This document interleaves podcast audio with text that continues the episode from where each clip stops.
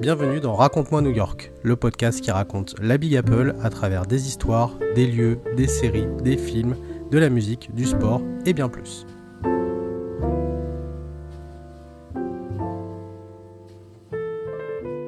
Bonjour à toutes et à tous et bienvenue dans Raconte-moi New York épisode 12. On est ravis de vous retrouver pour ce nouvel épisode. Douzième épisode qui va être euh, consacré à la mafia new-yorkaise et on préfère vous prévenir tout de suite, le contenu est plutôt dense. Euh, donc euh, ça sera un épisode en deux parties. Voilà, donc vous aurez une première partie, donc l'épisode 12 et une autre partie, on verra quel épisode ça sera, sera peut-être le 13, bref, on n'a pas encore décidé. Mais une chose est sûre, c'est que voilà, le contenu est très dense, c'est forcément un, sujet important, et donc notamment dans l'histoire de New York. Et donc, bah, on veut éviter au maximum de passer à côté de plein de trucs. Donc voilà, on va faire ça en deux épisodes, et puis pour éviter que l'épisode dure deux heures. Euh, vous écoutez ce podcast sur toutes les plateformes de streaming, bien sûr sur Deezer, sur encore, sur Amazon Music, bien sûr sur Spotify, sur podcast, podcast Apple Podcast, pardon. où vous pouvez donner vos notes et vous pouvez laisser vos commentaires, donc n'hésitez pas à le faire. Merci beaucoup d'ailleurs aux personnes. on a lancé un appel il n'y a pas très longtemps pour mettre des étoiles sur Spotify, parce que ça y est, maintenant vous pouvez noter vos podcasts. Donc ça c'est très important pour nous. Idem euh, sur euh, Apple Podcast, si vous pouvez, une petite étoile, un petit commentaire euh, en plus, ça serait évidemment super. merci beaucoup en tout cas de nous suivre et de le faire. vous pouvez également eh ben, rejoindre nos comptes Facebook, Instagram et Twitter. Et bien sûr, Fabien est avec moi. Salut Fabien. Salut Jean-Martial. Ça va? Ça va bien, froidement. Ouais. Froidement, c'est vrai que ça caille un petit peu. ça caille un petit peu, ça caille un petit peu. petite nouveauté également, puisqu'on a fait un sondage sur le compte Instagram. on avait posé la question est-ce que ça vous intéresserait d'avoir ce podcast sur YouTube? Et donc, vous avez été une grande majorité à répondre oui. Donc, du coup, eh ben, vous aurez une vidéo, euh, pas une vidéo avec un plan fixe et avec le son, euh, puisque on a également la possibilité d'enregistrer nos magnifiques visages. donc du coup, voilà, vous aurez également, vous aurez, vous aurez une vidéo montée et donc vous allez pouvoir voir nos tronches en même temps. Donc voilà, c'est plutôt la chance. La chance, grande chance. Allez, on se lance dans cet épisode 12 et bien sûr, c'est la tradition, on se met dans l'ambiance de New York.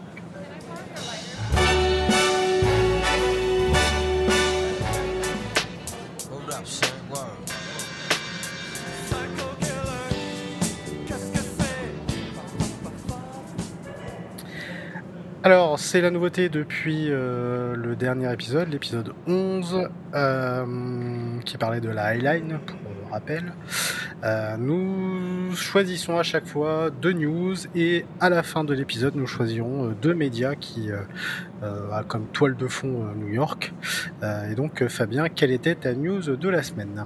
Alors, c'est une news qui date un peu, hein, il me semble, mais il y a une nouvelle euh, attraction, on peut appeler ça une attraction qui, est ouverte à mhm. New York, ça s'appelle The Friends Experience. Donc si vous êtes fan de la série Friends, donc c'est pour vous. Euh, ça se situe entre Union Square et Madison Square.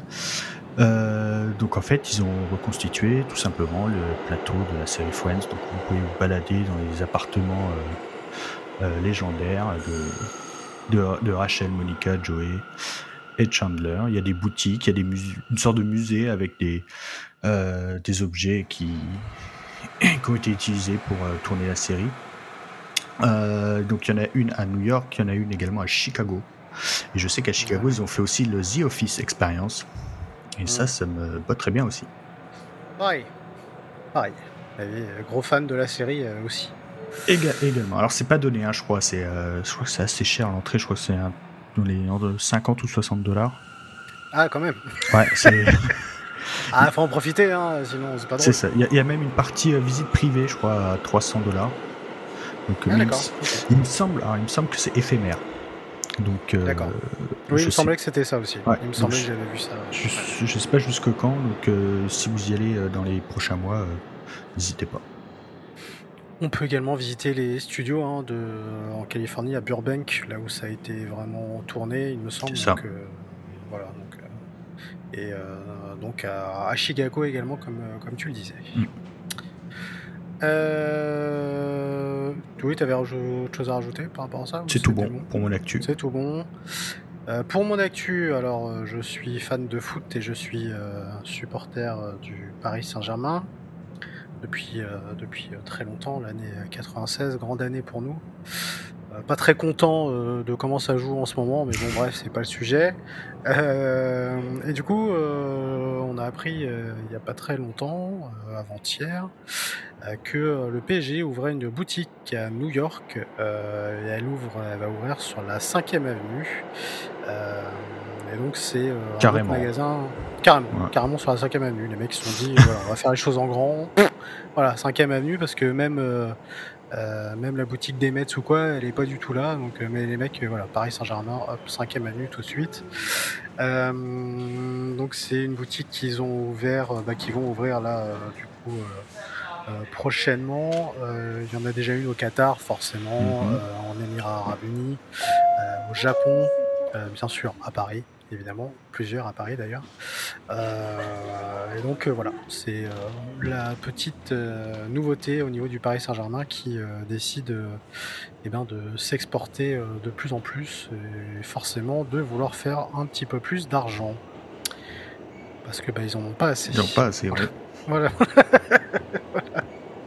Voilà donc euh, la news, la news foot.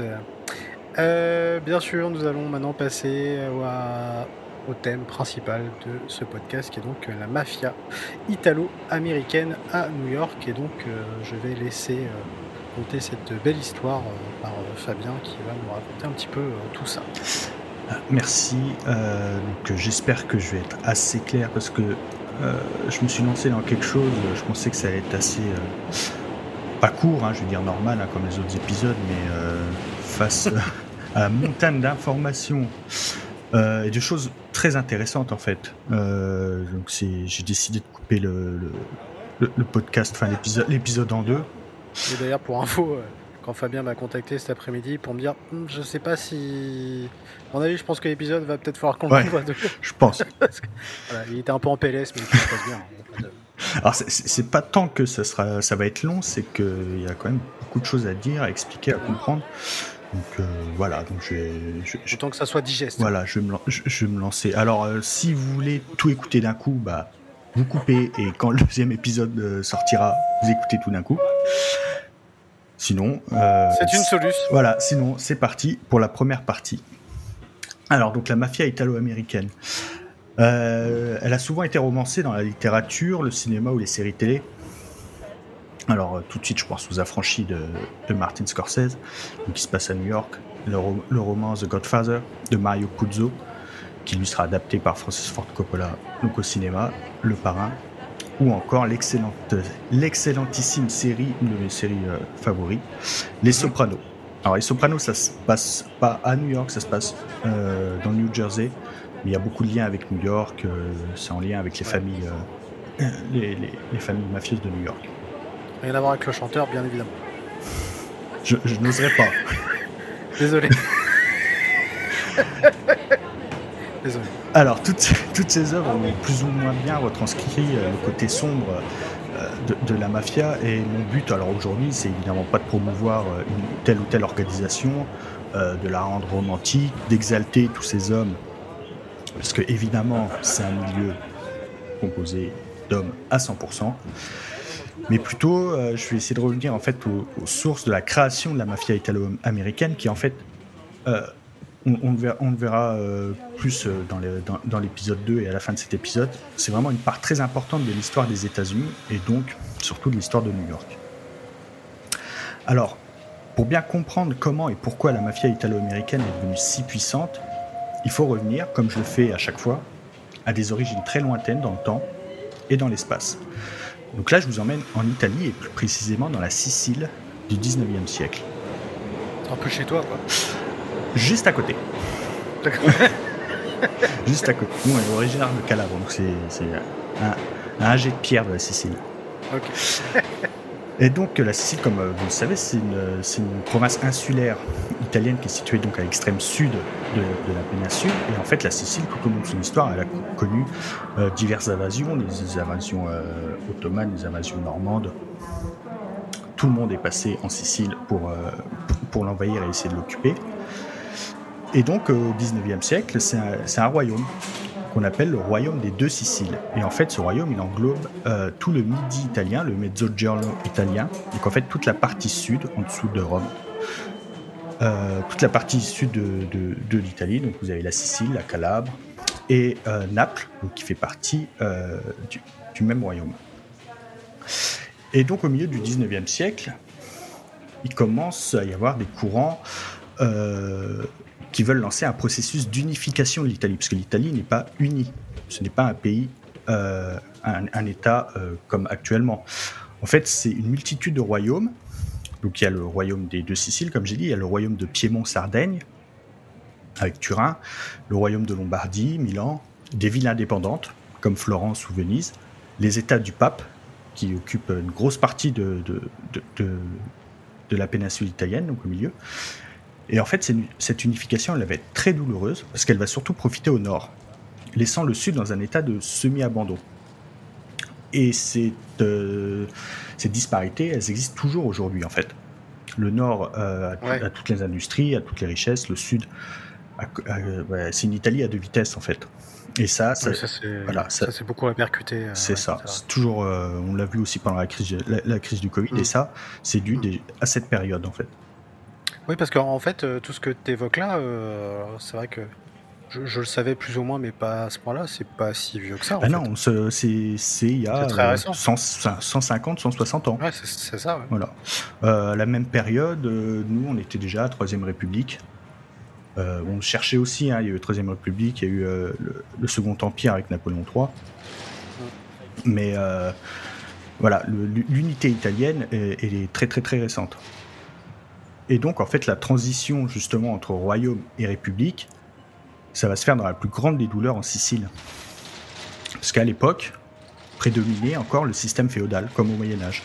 Donc, en fait, avec des seigneuries euh, qui exploitaient les paysans, et le seigneur, en contrepartie, garantissait la sécurité. C'est lui qui avait le droit de justice, le droit de, le droit de violence. Et donc là, la transition, elle va se faire euh, brutalement. Et en fait, on va passer directement, euh, ce qu'il n'y a pas eu en France quand, il y a eu la Révolution, on va passer directement à un système capitaliste. Directement. Et la sécurité, euh, bah, c'est l'État qui était chargé de la sécurité, mais l'État, il est quasi absent, parce qu'il est tout récent, et bien sûr, il est très, très corrompu. Alors, c'est dans ce contexte, en fait, que va naître ce qu'on appelle, appelle aujourd'hui, donc vraiment, euh, au, au XXIe siècle, hein, ce qu'on appelle la mafia. À l'époque, on n'appelait pas ça mafia. En fait, c'est des petits groupes de personnes qui sont chargés de la sécurité. En fait, ils, sécurisaient, euh, les champs, ils sécurisaient les fermes, parce que c'était surtout très rural. Et, mais en fait, ça va vite dévier. Ça va vite dévier en extorsion, chantage et corruption. Et en fait, ces petits groupes, que plus tard on appellera famille, ils sont appelés coscas. Et en fait, coscas en italien, c'est euh, les feuilles, les feuilles de l'artichaut.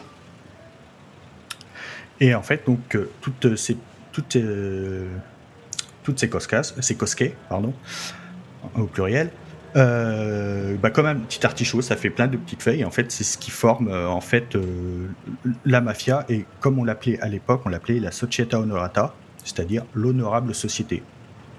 D'où après les hommes d'honneur, le code d'honneur, etc.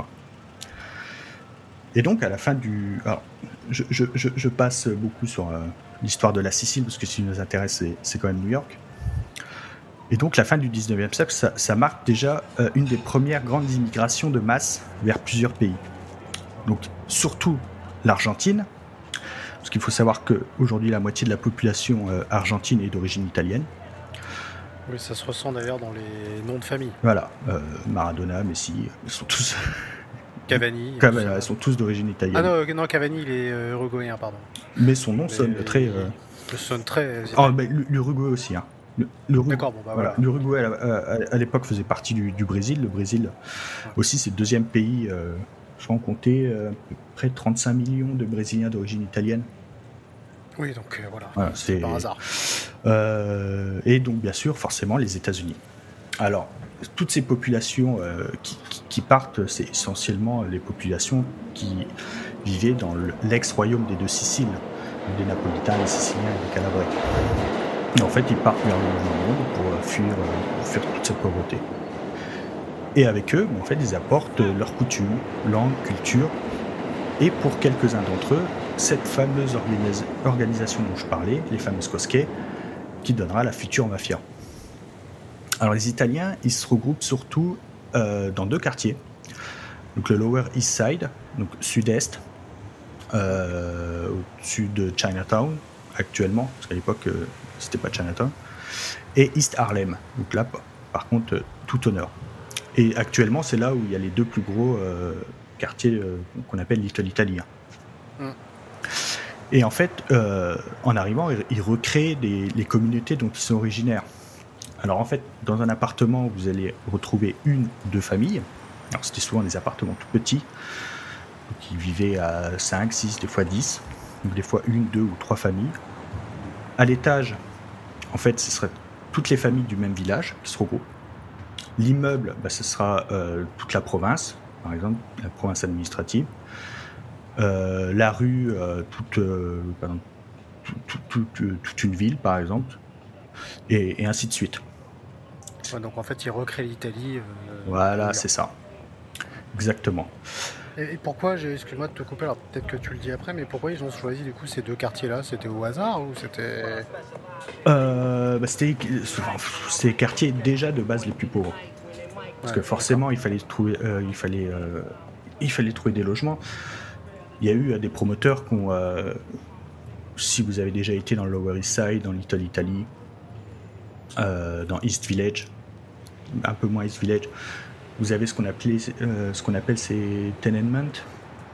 C'est en fait ces fameux mm. immeubles avec les, escaliers à l'extérieur, très très longs. En fait, ils sont très, il y a une petite façade, ils sont très très longs. Alors aujourd'hui, ils ont été, euh, euh, on va dire, les plusieurs appartements d'époque sont aujourd'hui regroupés en un seul appartement. on a un peu du mal à se faire l'idée. Moi, j'avais pris un Airbnb dans un appartement d'origine, on va dire, euh, la mhm. taille, c'est une chambre, une pièce, euh, une salle de bain. Et encore, à l'époque, il n'y avait pas de salle de bain. C'était salle de bain sur le palier. On, le voit dans le film euh, Il était une fois en Amérique d'ailleurs. Les salles de bain sur le, sur le palier. Donc c'était. ils sont installés là, là où c'était le moins cher. Tout, simplement là où il y avait de la place parce que forcément, ils ne parlaient pas anglais et c'est toujours plus rassurant de se retrouver en, communauté.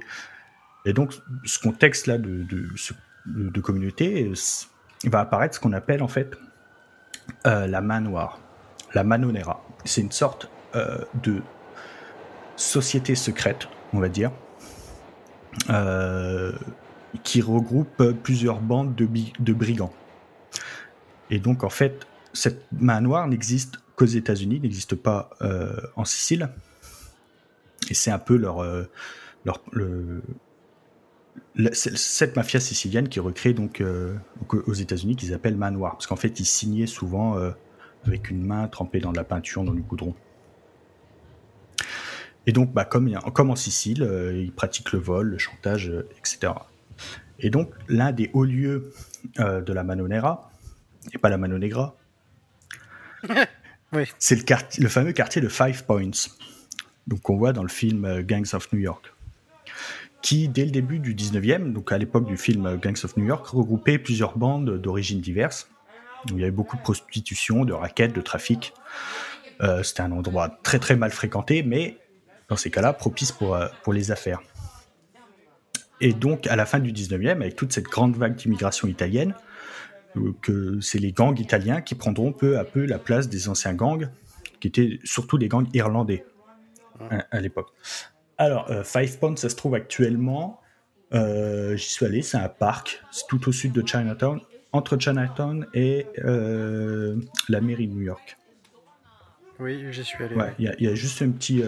ça ressemble à rien de ce qu'on pouvait s'imaginer. Ouais. Il a, on voit pas les cinq routes qui se rejoignent. Oui, parce qu'avant c'était un gros gros bidonville Exactement. énorme. Hein. Voilà.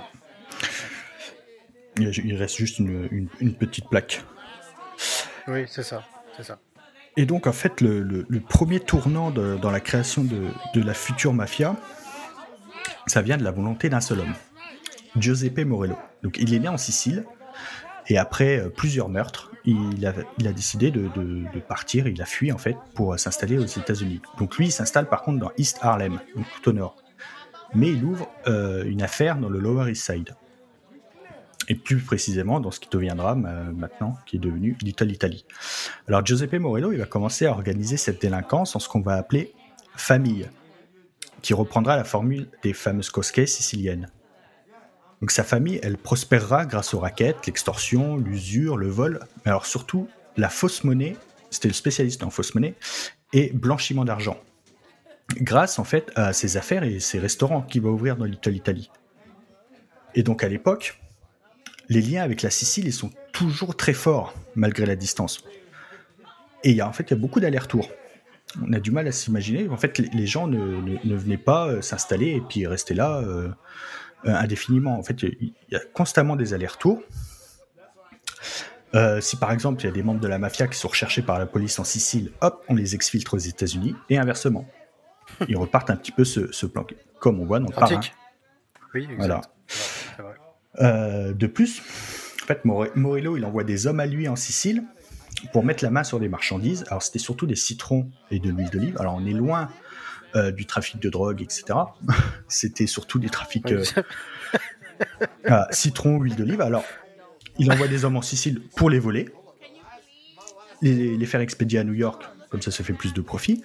Mais de temps en temps aussi, il en achète parce qu'il a des boutiques et ces, ces, boutiques, elles marchent beaucoup parce que forcément, on vend des produits italiens. Euh, il y a beaucoup d'Italiens dans Little Italy. C'est de l'argent qui tourne en fait à chaque fois. Voilà, et donc ça lui permet aussi euh, de, plutôt que d'ouvrir une boutique où il euh, n'y a personne qui achète, là beaucoup de gens achètent, donc le blanchiment il est d'autant plus facile en fait. Mmh, c'est ça. Et donc en fait, donc, ce qu'on appelle maintenant la famille Morello, elle va s'agrandir et se hiérarchiser en se basant sur ce qui se fait en même temps en Sicile. Donc c'est là qu'apparaît le fameux code d'honneur, euh, l'omerta, la loi du silence, euh, apparaissent les termes de parrain, capitaine, lieutenant, soldat, le fameux pizzo. Pizzo, c'est l'impôt qu'on prélève chez les commerçants pour que. En fait, c'est un droit d'exercer et. Euh, Assurer la sécurité aussi. C'est ça, la protection. et donc là, on ne parle plus de manoir de, de société secrète, mais c'est vraiment une mafia qui commence à, prendre forme. Alors, cette famille, elle va s'allier avec d'autres gangs et, de, devenir la plus puissante famille des États-Unis. Et donc Morello, ça deviendra le premier parrain de New York. Alors il a un petit peu passé aux oubliettes, mais c'est lui qui, euh, qui est resté le plus longtemps et qui a vraiment euh, tout créé, euh, créé le futur de la, de la, de la mafia italo-américaine à New York. Et donc, tu, me diras, mais là, il n'y a, pas de police. il n'a jamais inquiété. Ouais, c'est ça. en, fait, en fait, les mecs, ils font ce qu'ils veulent. Voilà, et ben en fait, pas vraiment. Alors, la première raison, c'est que Morello, il est quand même assez intelligent parce que tous ces crimes euh, que j'ai cités, euh, euh, l'usure, le vol, l'extorsion, tout ça, il le fait uniquement dans la communauté italienne. Et ça, ça arrange la police parce qu'en en fait, la sécurité de ces nouveaux immigrés, ils s'en fichent. Voilà. Ils vont même pas, ils, voilà, ils vont même pas dans le quartier. Et bah, aussi, c'est qu'il commence à corrompre les policiers de terrain et certains politiques. Alors, euh, je, parlais dans l'épisode 2 plutôt.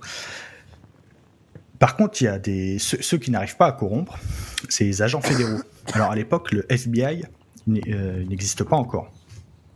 Ce sont en fait les agents du Secret Service qui commencent à, enquêter sur Merello parce que le Secret Service, alors qu'il ne faut pas traduire par ce service secret, mm. euh, le Secret Service est existe toujours hein, aux États-Unis les services secrets, comme ce serait plutôt la CIA, euh, le Secret Service sont chargés de la sécurité du président.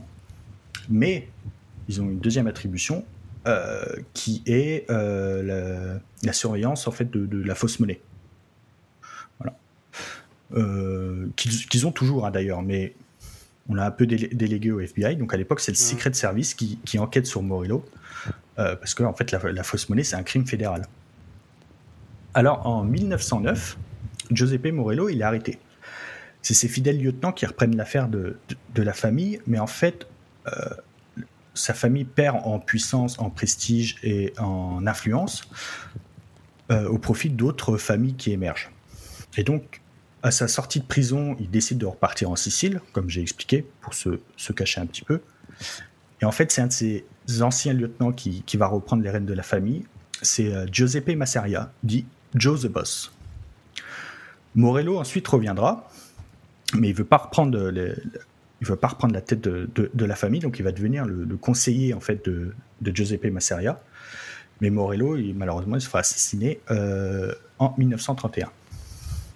Alors, parallèlement à l'ascension de, Morello, il y a d'autres malfrats en fait qui rêvent d'un destin identique.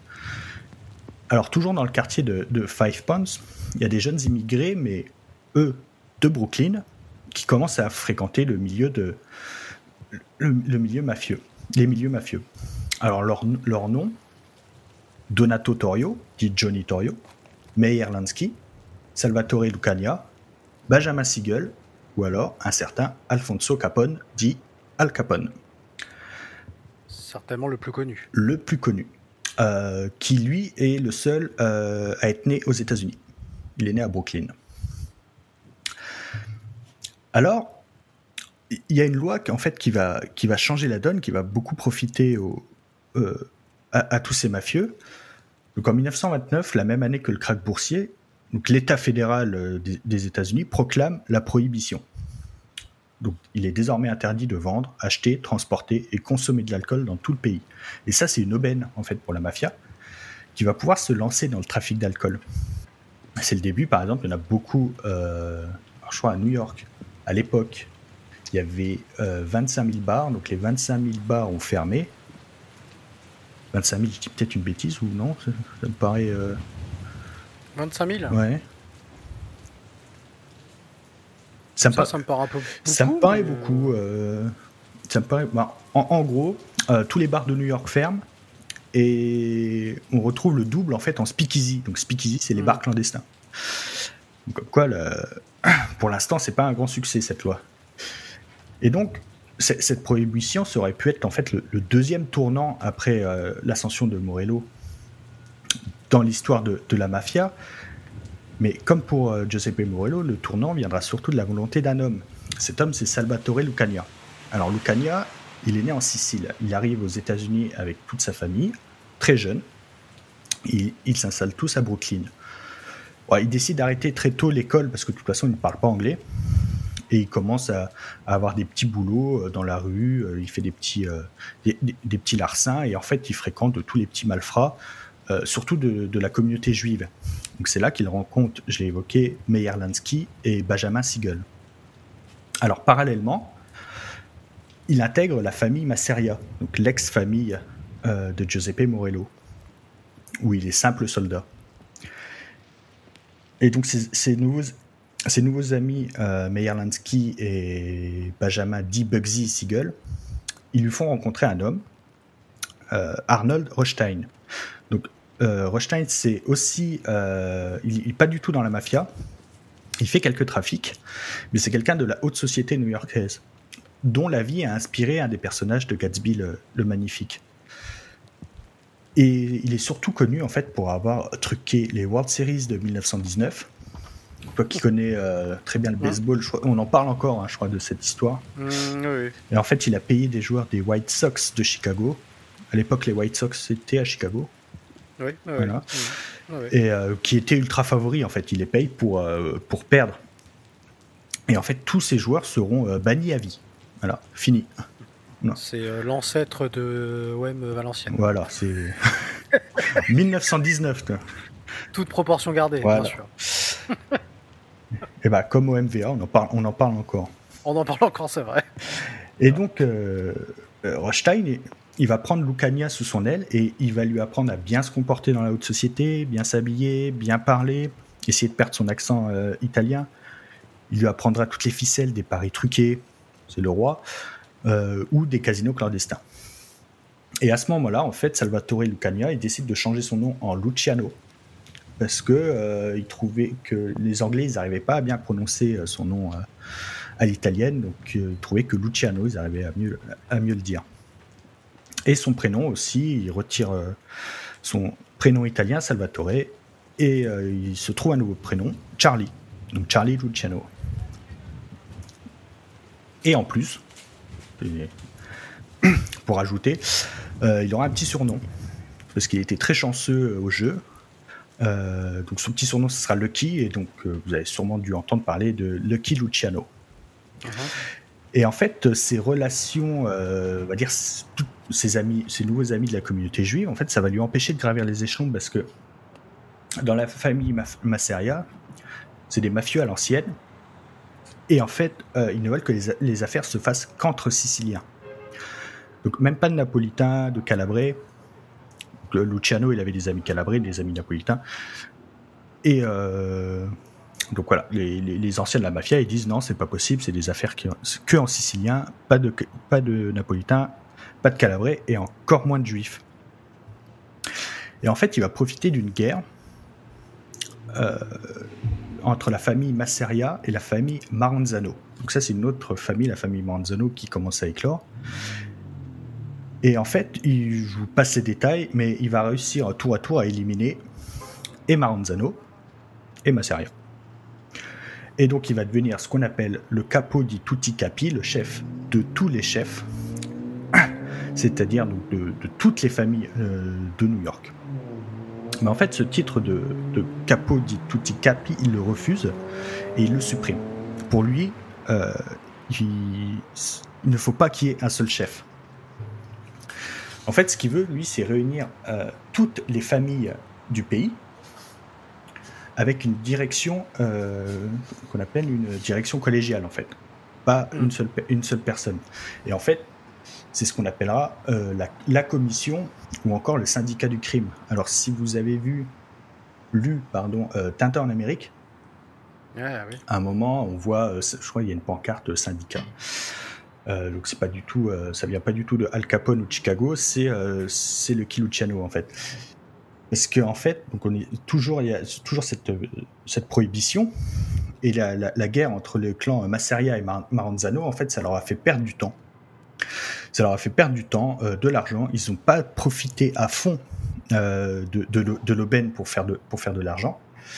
Et donc, pour lui, il veut que ce soit fini, quoi, qu'il y ait une, une, alliance en fait de toutes les, les, les, familles aux États-Unis. Alors, il y, avait également beaucoup de mafia italienne euh, à la Nouvelle-Orléans, euh, Pittsburgh, Philadelphie, mm. euh, un petit peu Atlantic City, Kansas City. Ça paraît. Las Vegas peut-être aussi. Mais Las Vegas, à l'époque, Las Vegas n'existe pas encore. Mm. Et ça, j'en parlerai dans l'épisode 2. C'est son copain Benjamin Siegel en fait qui va aller s'installer à Las Vegas. Euh, et surtout, une des plus gros euh, euh, mafias qui étaient certes moins puissantes que les, mafias de, New York, c'est le fameux outfit de Chicago avec Al Capone. je vite parler d'Al Capone, hein, c'est Chicago, c'est pas de rapport avec New York, mais en fait Al Capone est donc est né à Brooklyn. Il a commencé il a commencé à Brooklyn. Euh, ils ont décidé de, lui n'étant pas né euh, en, Italie, il pouvait, il pouvait pas intégrer les mafias, euh, les anciennes mafias, on va dire new-yorkaises. Donc on décide de l'envoyer à Chicago avec Johnny Torrio. Et en fait, Al Capone c'était le numéro 2. Ça a toujours, quasiment toujours été le numéro 2.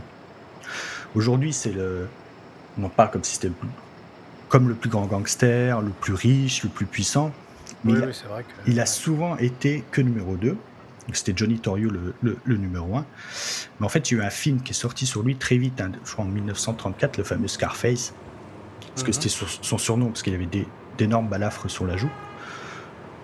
Donc en fait, c'est ce film en fait, qui va un peu euh, créer, créer sa renommée. Et donc, euh, cette prohibition, elle sera abolie en 1933 par Franklin Delano Roosevelt, parce qu'en fait, il n'y a aucun bénéfice.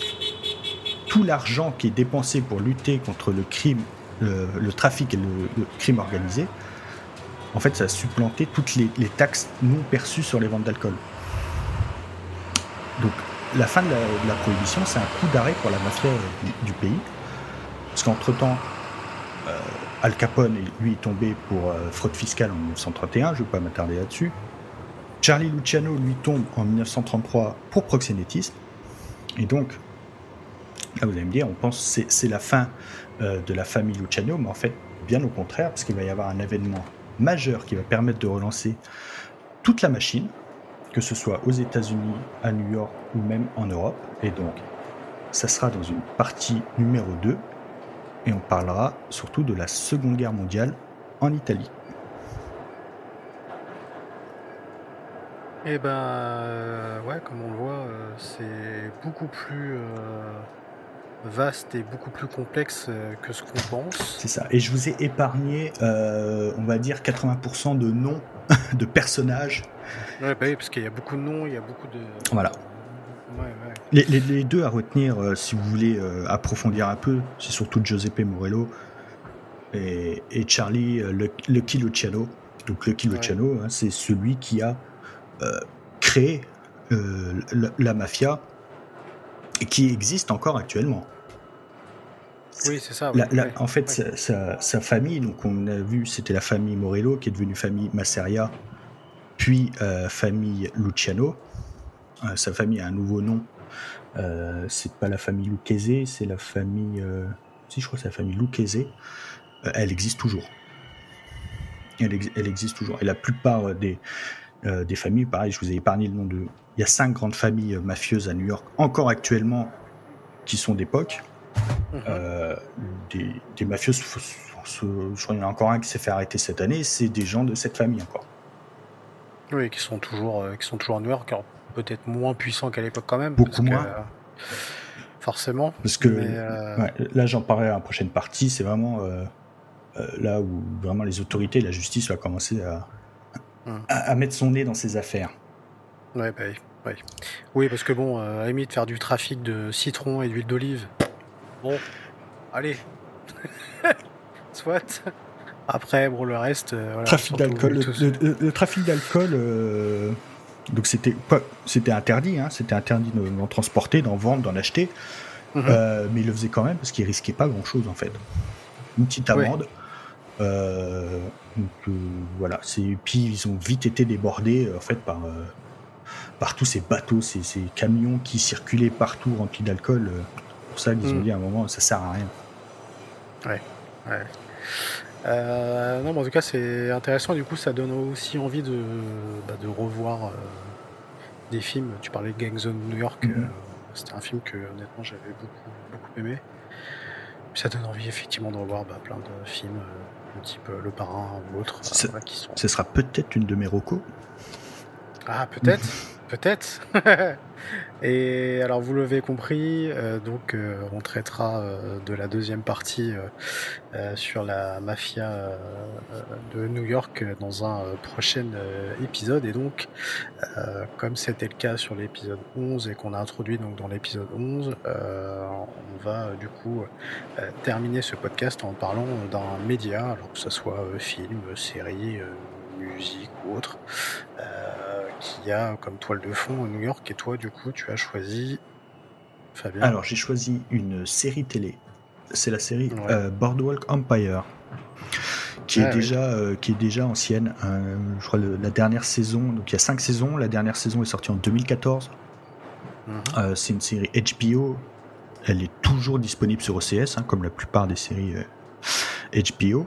Et en fait, ça traite un peu de tout ce que je vous ai parlé là mais du point de vue euh, de la ville d'Atlantic City. Donc on y voit euh, tous les personnages, on y voit Al Capone, on y voit euh, Lucky Luciano, on y voit Meyer Lansky, Arnold Rothstein, et donc ça parle de prohibition, de trafic d'alcool, etc. c'est produit par Martin Scorsese. Mm. Le premier épisode est réalisé par Martin Scorsese. c'est scénarisé par l'un des mêmes scénaristes que Les Sopranos, Euh, donc c'est du, du, très très bon, c'est très très lourd. Et euh, voilà, si, si, tout ça, ça vous a intéressé, regardez cette série, euh, parce que ça nous parle comme ça tout le long, et c'est vraiment très bien fait.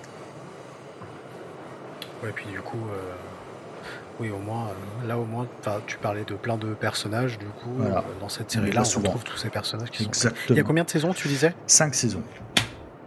Cinq saisons, d'accord. Et que je vais dire d'autre? On voit, on voit pas New York. On voit une ou deux fois New York, je crois, dans la série. Donc c'est. Ouais. Mais bon, il y a l'acteur principal est new-yorkais, c'est Steve Buscemi. Euh, ah oui. oui. Et oui. Il y a un petit lien. Le fameux. Le fameux. Il y a un petit lien, forcément.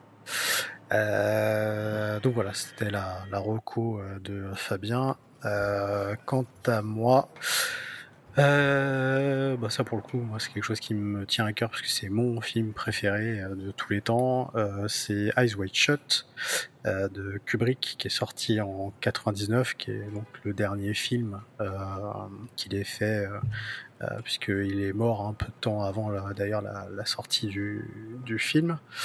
il avait à peine d'ailleurs terminé le, le montage. Euh, et donc euh, ça se passe euh, à New York. Alors ce n'est pas filmé à New York pour le coup. Ça a été filmé dans plein d'endroits. voilà, il y a quelques plans, mais voilà, très très peu ont été tournés à, New York. Et donc c'est avec Tom Cruise, Nicole Kidman dedans. Il y a Sidney Lolac, pardon. Il y a Todd Field.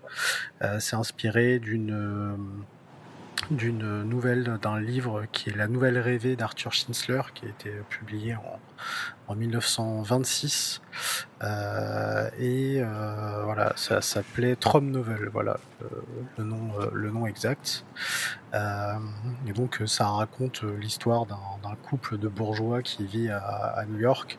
Et un jour euh, ce couple-là se rend à une fête et cette fête-là va un peu tout faire basculer dans, dans, la vie du couple parce que il y a un fameux Hongrois à un moment donné qui euh, drague Nicole Kidman euh, et puis Tom Cruise se fait draguer par deux nanas dans cette soirée-là et quand ils rentrent chez eux, ils font l'amour et après avoir fait l'amour, ils s'expliquent sur ce qui s'est passé pendant cette soirée. Voilà, après ça va déclencher plein de plein de trucs derrière. voilà, moi c'est un film que je première fois que j'ai vu que je j'ai pris une énorme claque. Alors je suis un gros fan de de, Stanley Kubrick.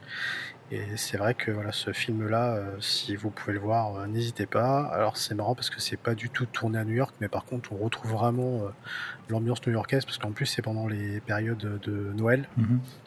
donc on y voit, on y voit bizarrement New York très très bien reconstitué.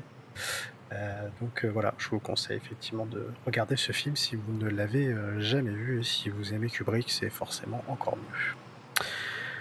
Euh, et en plus avec une super BO aussi par la même euh, occasion, très, euh, très jazz. Il y a quelques morceaux d'une artiste qui s'appelle Jocelyn Pook qui fait de la musique très bizarre, mais voilà, le, la BO en tout cas vaut, comme, vraiment. Comme souvent chez Kubrick d'ailleurs. Comme souvent chez Kubrick. Alors c'est marrant parce qu'à chaque fois dans ce film-là, je vais, vais pas spoiler, mais on retient euh, uniquement euh, les scènes de cul et la fameuse scène de la partouze. Mais il n'y a pas, ce film ne tourne pas que autour de ça. là, ça traîne de plein de plein de sujets différents, mais en tout cas, voilà, c'est très complexe comme film et très agréable à, à regarder, surtout très prenant, très très mystérieux. voilà donc pour nos recommandations médias. Et bah du coup on arrive à la fin de cet mhm. épisode. Euh, donc comme vous l'avez compris, le prochain épisode, euh, on verra parce que je crois qu'on aura un invité avec euh, nous. ça faisait longtemps. ça faisait longtemps. Ça faisait longtemps. On va avoir d'ailleurs hein, pas mal d'invités. Qui vont qui vont revenir là dans les prochains épisodes. il y aura également un épisode sur le baseball qu'on vous prépare pour fin janvier. On va parler des Mets et euh, des Yankees euh, notamment, et puis bah, le prochain, euh, un prochain épisode sur la mafia pour continuer du coup ben, cette grande histoire sur la mafia italo-new-yorkaise qui est évidemment très passionnante. merci beaucoup Fabien en tout cas pour... Mais de rien, j'ai presque autant de plaisir à préparer et à raconter que, que j'espère à vous, à vous d'écouter. Voilà, exact. Exact, exact. Euh, n'hésitez pas à noter, à laisser vos commentaires. Merci beaucoup pour votre soutien. Et n'hésitez pas également eh ben, à nous soutenir sur euh, les euh, réseaux sociaux. Il y a un truc également que j'ai oublié de dire, c'est qu'on est présent aussi sur LinkedIn aussi. C'est Fabien qui a ouvert ce compte là. voilà, qui est plutôt, plutôt bien suivi. Donc voilà, n'hésitez pas si vous êtes sur LinkedIn. Bah, voilà. Ça fait toujours un petit réseau social en plus. Euh, merci beaucoup. En tout cas, on se retrouve pour un prochain épisode. Et puis, euh, eh ben, jusque-là, et eh ben, on vous souhaite euh, une bonne semaine et donc un prochain épisode. Portez-vous bien. Portez-vous bien. C'est ça. Salut et couvrez-vous aussi parce qu'il fait froid. très froid. Allez, salut.